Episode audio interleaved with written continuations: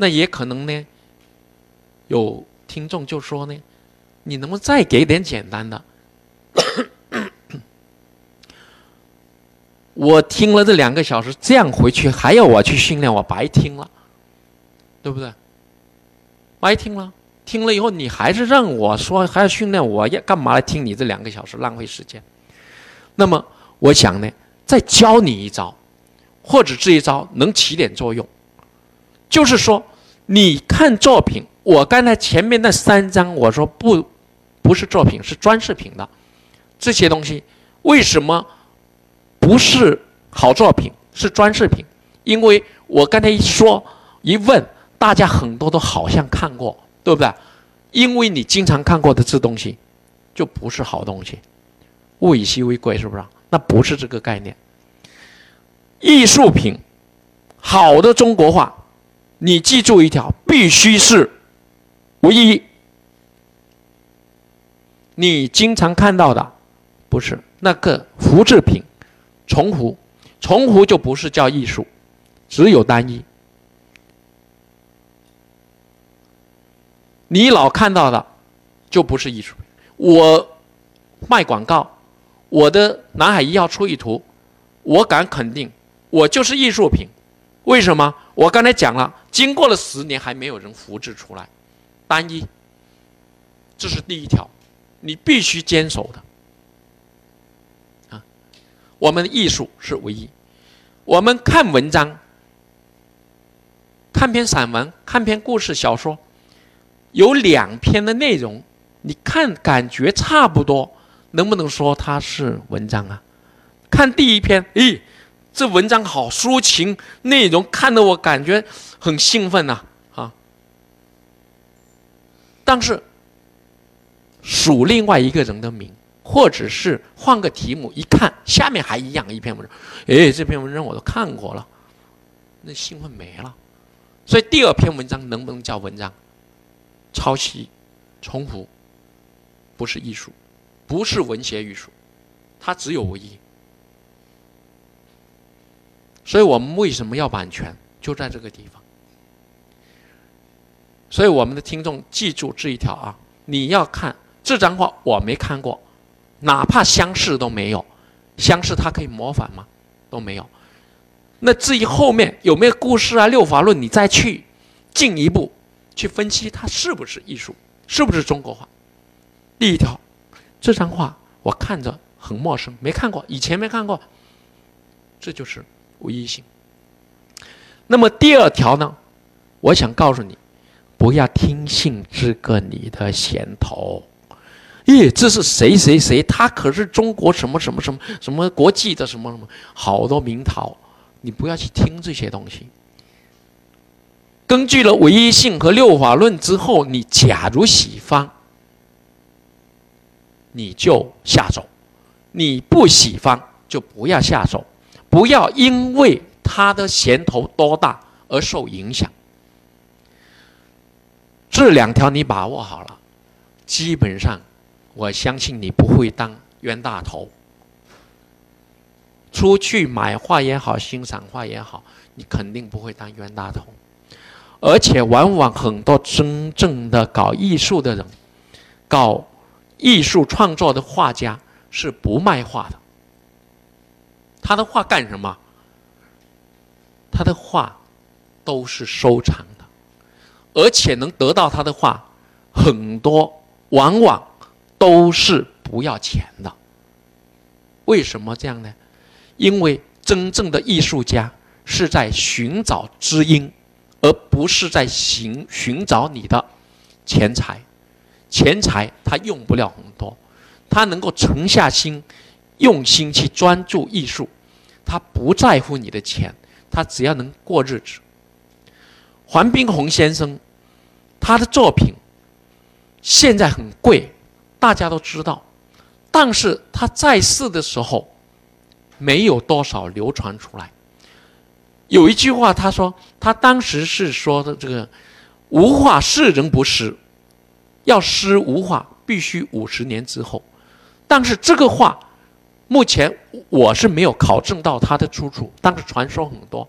他意思就是说，我的画我是艺术。现在的人看不懂，以后的人看懂。那么现在他去世到现在是六十年了，那么现在的画这么贵，是不是现代人真正就已经懂了黄宾虹先生的画呢？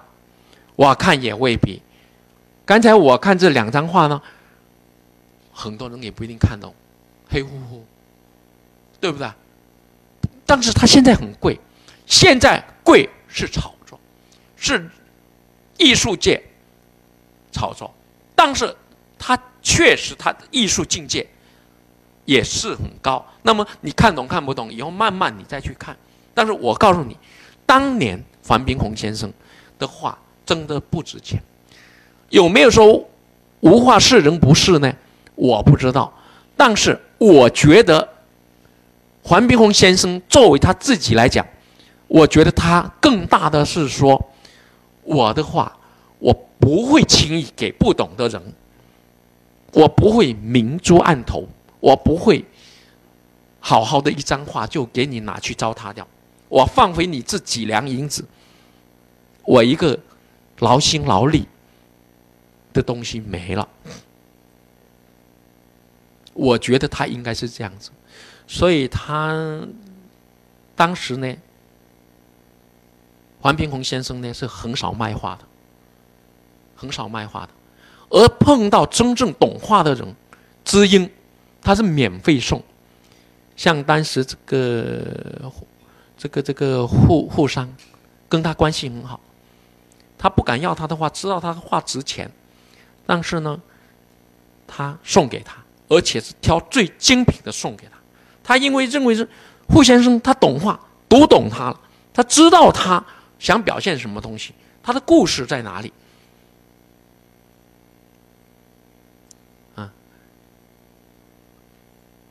所以他真正的东西他是不需要钱，在他最后日子过得很艰难，十几年的时候很艰难。傅先生劝他说：“你生活这么艰难，还是拿点画出来卖吧。”那么呢，这个黄宾虹先生呢，最后生活所迫，也就是很勉为其难的，还是拿了一些作品出来。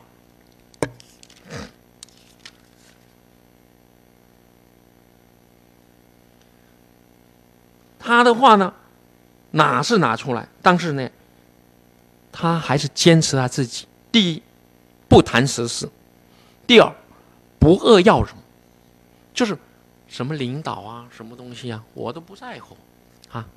我不会是去将就，呃，这些领导们要画或者什么样，他也不开画展。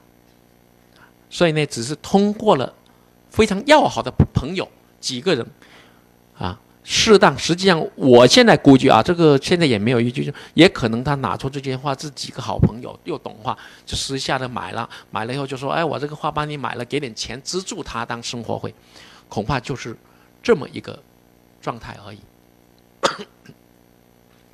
这种画呢，好东西他不卖的，捐献给国家。留存下来，所以其实这些大画家里面，现代大画家里面，黄宾虹先生留存的作品反而比较多，在浙江那边留存比较多。呃，前年在北京展那个黄宾虹展览，哇，拿出了几百幅作品，这都是财富。少量的流出去外面，那么大量的在卖画的呢，既然能卖画，它就是商品。这些商品呢？你说它很高价值，你说让我把这个南海一号出一图卖出去，我肯定不干的。我可以很负责任的告诉大家，我这幅画画完，二零零八年参加完全国展以后，阳江一个做这种凳子下面那个轮子的一个轮滑的一个老板，啊，当时是阳江市委一个领导介绍，我们去那里就认识那个老板，出六十八万，在零八年出六十八万要买我这张画，我没有卖给他。那么这张画现在在哪里呢？这张画在现在在广东美术馆收藏。广东美术馆给我多少钱呢？他当时开价，当时王方生馆长亲自打电话给我说：“你这张画我们馆想收藏行不行？”我说：“可以收藏。”他说：“收藏会比较少的哦，呃，只能给一万五。”我说：“一万五没有问题，一万五就一万五吧。”后来呢，就去签合同。签合同以后，这个王馆长很热情。哎呀，你这张画来了，一万五你都给我们哈。啊，这个黄老师真是不好意思，我们这几年刚好搞一个。呃呃，搞了这个三年四营长国际的，这个钱呢都去买这些东西，就没有多少钱。那么我们签个合同，这一万五呢，三年后来付款。那我一听这个呢，我不是我风格有多高，但是我还是很明确表态，我说王管，你们的困难我理解，这样吧，这张画就捐赠给你们馆收藏，我一分不要。所以，谢谢，谢谢，谢谢大家。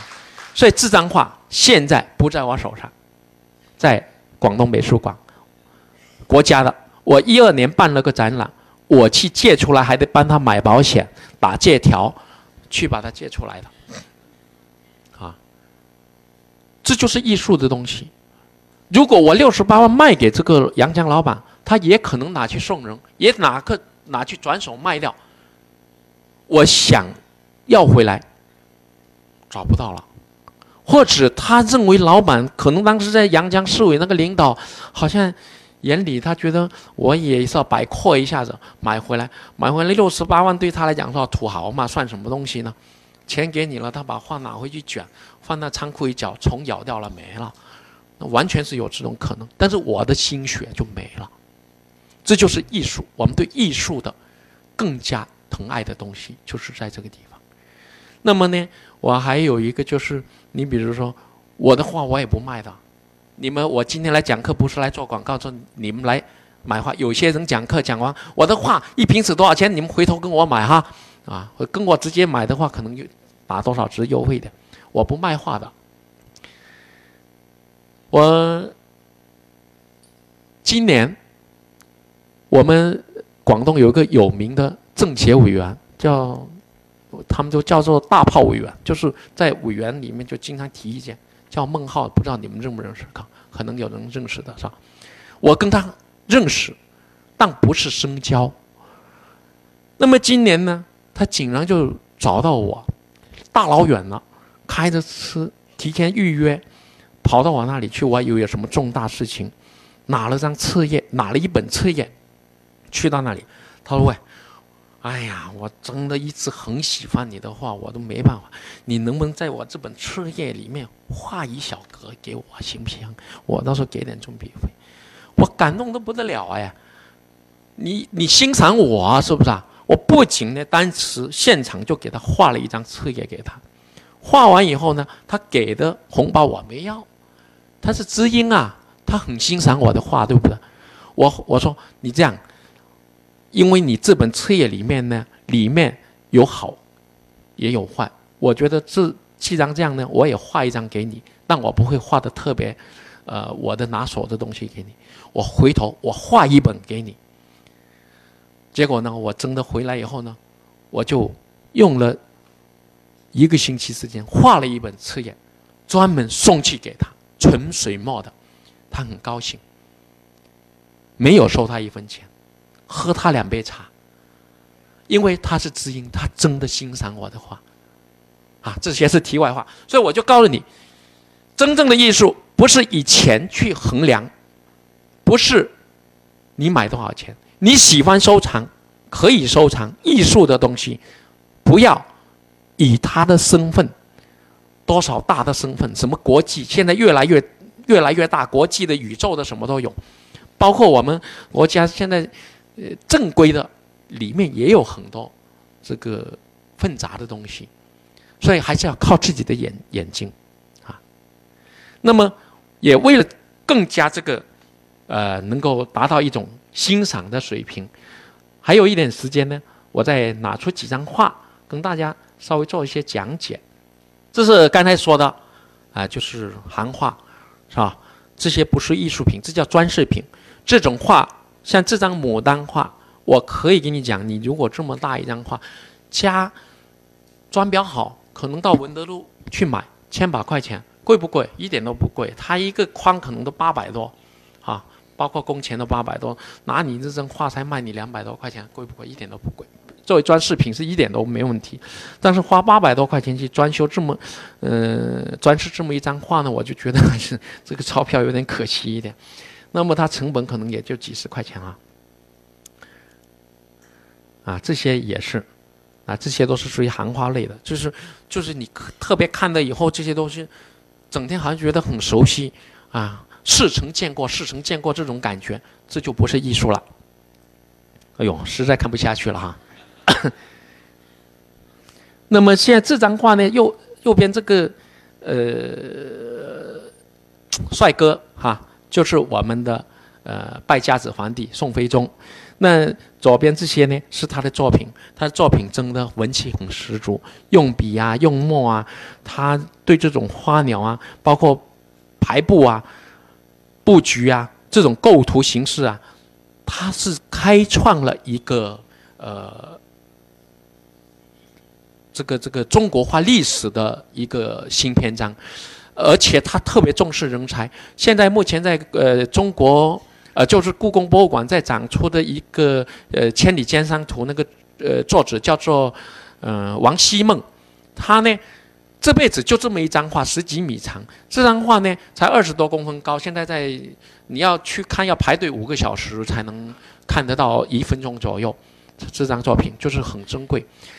呃，现在听说还只能是晚上预约，那么你们有没有必要去看呢？我觉得也没必要，晚上去搜也搜得到。那么这张画，王希孟是谁呢？王希孟就是北宋，说穿了他就是就是我们宋徽宗的学生。这张画是在我们这个宋皇帝指导下完成的，作品画得非常好。它是一张青历山水，所以呃，宋徽宗真的在艺术造诣上。真的是没得说，在当这种皇帝执政为民这方面，他是欠缺的太太多太多了。但是在艺术上，他绝对是个艺术皇帝哈。这个呢，从他这个这几张画，大家看的是不是特别舒服？他就为什么舒服？就是他从构构图上、层次上，他已经让我们感觉领略到他他的这种艺术素养啊，是是了哈。你看他这张图呢，宋徽宗这张。呃，梅花绣眼图，他的眼睛你看多精彩！他这张画影响了他宋朝的所有人，宋朝的画家。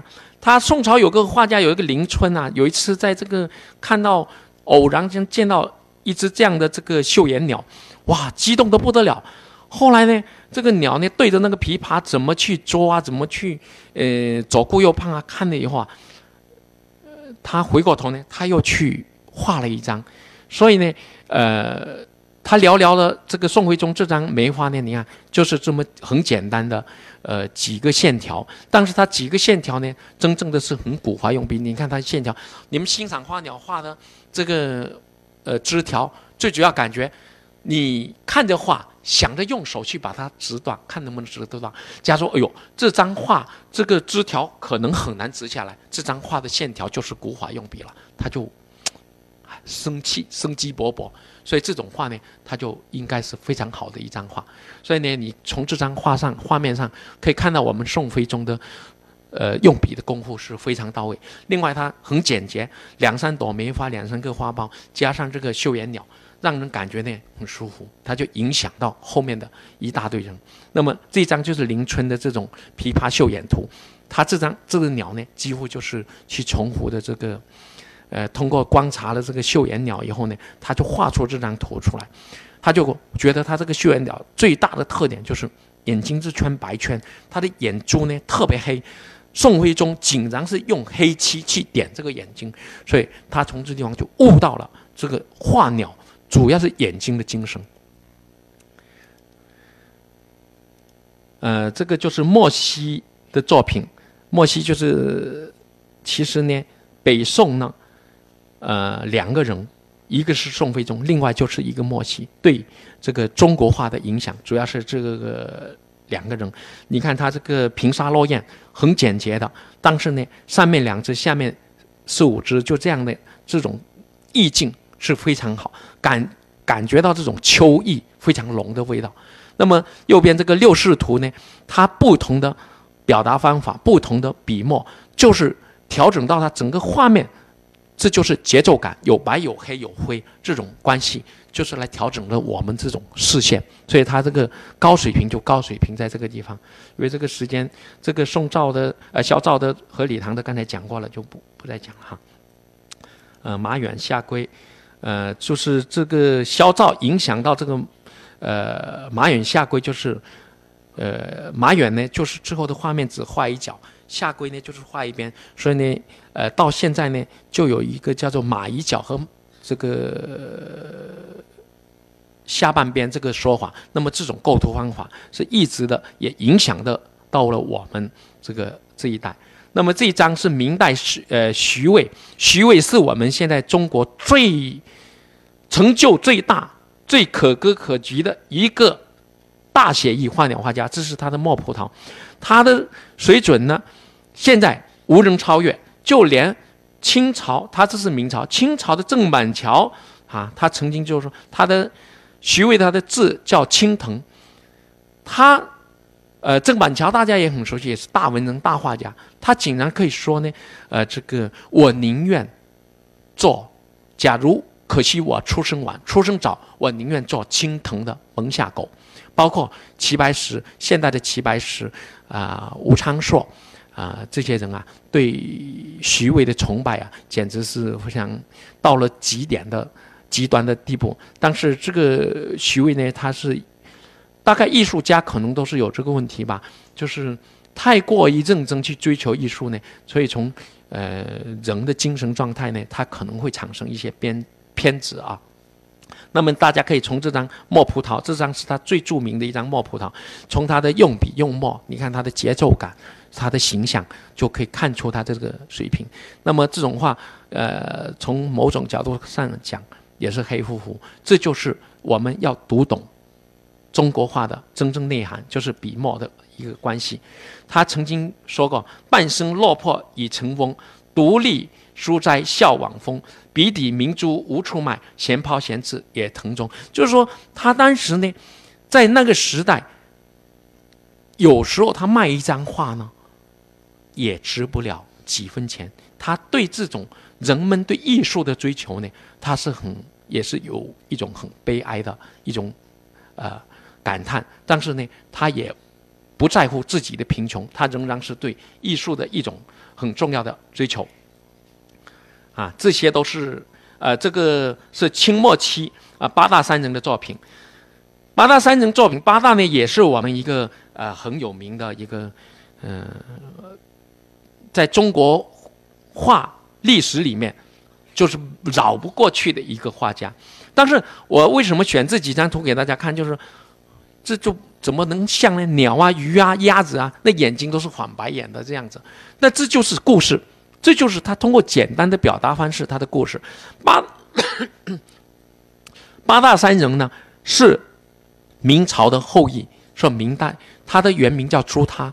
那么他当时呢，就是家仇国恨和个人的呃遭遇，让他呢画出一种很悲愤的东西，就是对世间呃一种很感慨，所以他就用这种。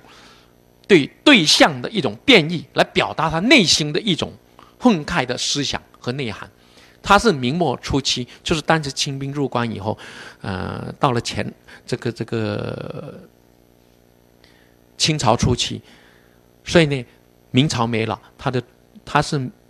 明皇呃朱朱家的后裔，所以他明朝没有，的自己的生活呢也是非常的没落，所以他的感慨，所以对他这种画家的刺激，他产生的对画面的一些故事的理解。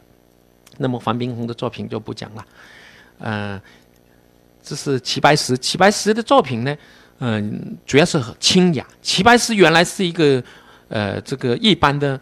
这个木匠二十多岁以后才开始进入真正的学画画，但是由于他的阅历和个人修炼，最后也能成为一个大师。但是他的这个大师，从我个人上讲呢，因为他这个在我们国人心目中，齐白石地位是非常高的，因为大家都，尤其他的画虾是不是？呃，大家都认识。但是从我个人的角度，我觉得他还是有点有点讨好人的感觉，因为齐白石呢，他是还是相对来讲比较计较钱，就是我的画卖多少钱，你要多少钱，那是一分钱一分货，就是呃很讲究，在这追求上面上呢，可能从境界上还是不一定能够特别能够符合上得去。但是呢，他的小品啊，他的生活情趣啊，确实呢，呃，对他艺术追求呢，呃，让大家的感受呢，就是他的作品都有一种很好的生活情趣、生活情调这么一个感觉。那么，这是现代我们关山月先生的作品，这是我们广东的画家，他的画仍然是有生活、有故事啊。李雄才的作品，啊，李雄才呢？你看，大家看得很熟悉，他是我们的老师的老师，是我们的师爷了。但他的松画绝了，现在后人没人可以超过他。而且这种画松的方法是他自己画，但是你会感觉怎么样呢？很熟悉，为什么？很容易模仿。所以呢，李雄才先生自己的作品是非常好的，但是类似李雄才先生的作品现在满街都是，所以呢，也影响到李雄才欣赏黎雄才先生的作品，感觉有点行的味道，这是。有点悲哀，就是因为太容易模仿，太容易模仿，所以呢，你到文德路类似这样的话非常多的，呃，但是当然细看，从用笔呀什么，要达到他的水准还是比较少，所以你们在尤其看李永才先生的作品的时候，一定要特别区分这个问题。林风熟先生呢，你看就特别有故事，就是上几个月才去世的，也是我们的老师。那么他这两张画是他成名作，《公式假日》和《石鼓星天》是他。呃，七十年代初期，他刚美院毕业以后呢，分到广东怀集，这是他就特别有生活，感觉到当时这种气息，生活气息。所以呢，尤其是《公式假日》这一章呢，他就啊，表现的当时这种上了年龄的人就会感觉，哎呦，这种就是当时我们文革末期那种状态。所以呢。呃，也是画面呢，就是要有一种对生活的追求。那么对象呢，你看就是这种满天的凤凰花，它是潮州人，潮州这种凤凰花特别多，它对它是深深的一种烙印。那么公式假日呢，是在怀集画，他又把这个潮州那边的凤凰花移植到这个地方呢，但是画面是非常舒服。但是总体它就是有有生活有故事。呃，这个是我的作品呢。你看，这个右边的这两张小画呢，是我在国外，一个是阿根廷，一个下面呢是美国自由女神。那么这些作品，我不管怎么样，我就认为呢，唯一好不好，留待后人去评说。但是这些都是唯一的。那么这些都是我的作品，像这岭南春晖是这张，呃，比较岭南的东西。呃，中山风雨啊，叶叶多娇呢是讲的这个南京。所以我把这个呃中山上面的远方看到南京大桥，这么把它搬在一起，构成了中山。那么引用毛泽东，呃这个诗成，呃里面把它改装一下，就中山风雨也多娇。呃下面三堆撮写是我在四川的这个写生，这是一种刚刚开始下雪的一个雪景，真的这个意境呢，我就感到真的很萧条，很那个就是有对象有故事，这些是必须去讲的东西。那这是我，呃，大家已经看到了。左边呢是放宽的作品，北宋初期，呃，这个我们大画家的作品。右边这一张呢是我临摹的，当时读书的时候临摹的作品。能不能乱真啊？除了新旧之外，是吧？啊，所以呢，真正的画家必须都要经过这样的训练。就是这张画我画了七十天，当然这张画呢，我如果拿出去卖钱呢，可能就是。告诉人家这是我临摹的，因为现在按我的名气吧，可能会贵一点，可能三万块钱是可以卖得到的。但是，呃，为什么画七十天才才三万块钱？因为它是一个临摹的作品，不是我自己思想，我是主要是想吸收他的这个技法、表达方式。在学习的一个过程，但是可以卖。假如把人家做旧了卖到国外去，就是放宽的作品，或者是送，呃，元元明清后期的作品，这卖个嗯百把几十万，半套房子应该，或者买个卫生间应该还是可以有的啊。但是呢，我意思就是说，我们这个作品呢，作为一个画家，这些最基本，这是童子功，就必须去学习。啊，这个是明朝沈周，左边是。沈周的作品，右边是我临摹的作品，所以像这样的作品，就是我你一个画家行不行？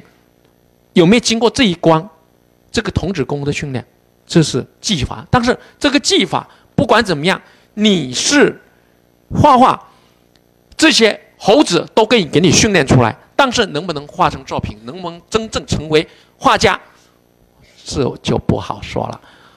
谁跟我学三年，一定能画出这种水平，画出三年之内一定能够搞出来。就是这是技术的东西，是训练可以训练出来的。你不要认为好像这个哇这么复杂，一点都不复杂。谁跟我学三年之内都能够成为画家，啊，那后面呢就就不讲这么多。今天的课呢，呃，我看这个时间的关系就不能再往下讲。